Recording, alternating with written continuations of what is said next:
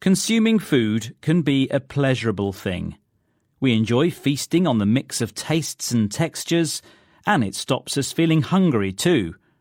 Of course, food also gives us energy and the vitamins and minerals that our body needs.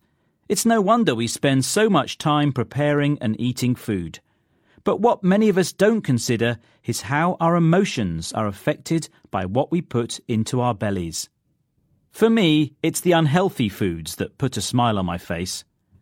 Chocolate, cakes, and ice cream. Well, I do have a sweet tooth. It might seem obvious that food that's bad for our waistline usually makes us happy, at least in the short term. Most of us get this feeling when we use food as a quick pick me up. But dietitians tell us that eating bad food long term not only makes us put on weight, but can lead to other health conditions such as diabetes. And it can also affect our mental state and bring on depression. The link between our mind and food has been looked at by scientists. They've recently found that it's the bacteria in our gut that affects our mood. It's thought we have 39 trillion of these simple small organisms in our body.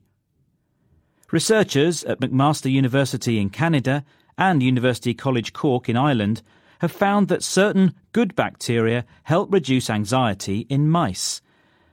And researchers at Kyushu University also found that germs help reduce stress and anxiety in mice.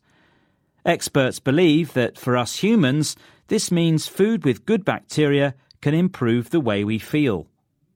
Many food products are claiming to be high in this good bacteria, and some of the best types are homemade fermented food, like miso soup, yogurt, and sauerkraut.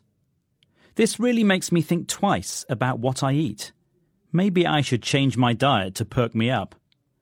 Dr. Michael Mosley would agree. He's been looking into this for the BBC and says the best food to cheer us up is in a Mediterranean diet olive oil, oily fish, full of omega 3, which is really good for the brain whole grains, lots of fruits and vegetables. Sugar, terrible for you. So maybe it's time to lay off the fatty and sugary things. Eating healthily may seem simple, even if the science behind it is complex. It's not rocket science, but this is further evidence for the saying, we are what we eat. The person we are is determined by the food we eat.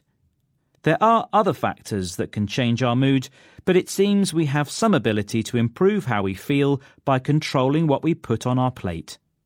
Does your diet affect your mood?